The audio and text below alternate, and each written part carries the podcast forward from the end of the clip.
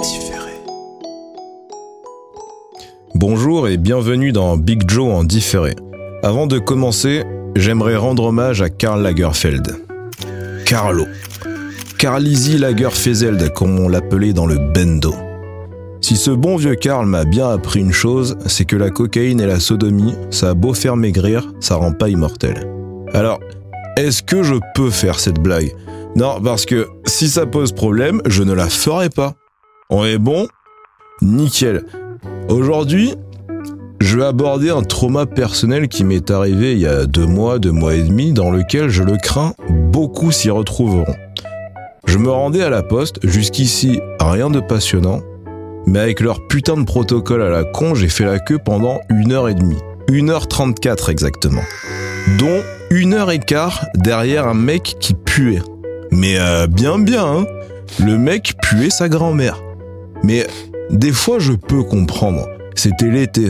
T'as chaud, tu transpires, c'est normal. T'as oublié de mettre du déo peut-être, ou mieux, tu refuses d'en mettre par conviction personnelle, c'est un choix que je peux respecter. Or, ce n'était nullement le cas ici. C'était de la saleté.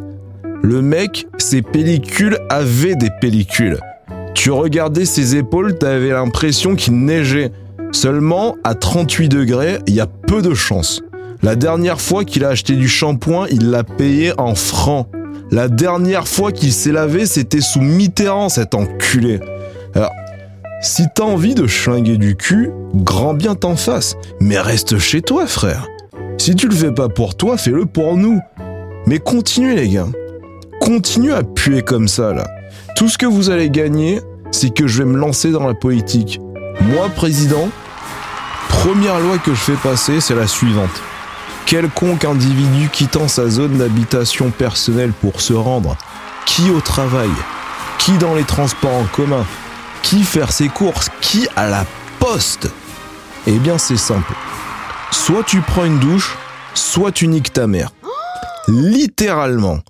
Ce faisant, dès lors qu'on se retrouvera dans un lieu public et qu'on repère un individu qui fouette, on saura que ce fumier est un dégénéré qui pratique l'inceste. Avec moi, c'est carré. Tant que ça chie droit, tout se passera bien. Petite précision. Dans le cas malheureux où le délinquant olfactif serait en situation de décès de la génitrice. C'est triste, mais ça ne représente nullement un motif d'annulation. Ah, j'en ai plus rien à foutre.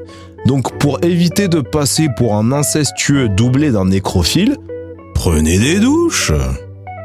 35 ans que je suis sur cette putain de planète, j'hallucine qu'aucun politique n'y ait pensé avant moi. Belle bande de branleurs ceux-là aussi. Hein. Je vais m'arrêter là. Peace, love and magret de canard.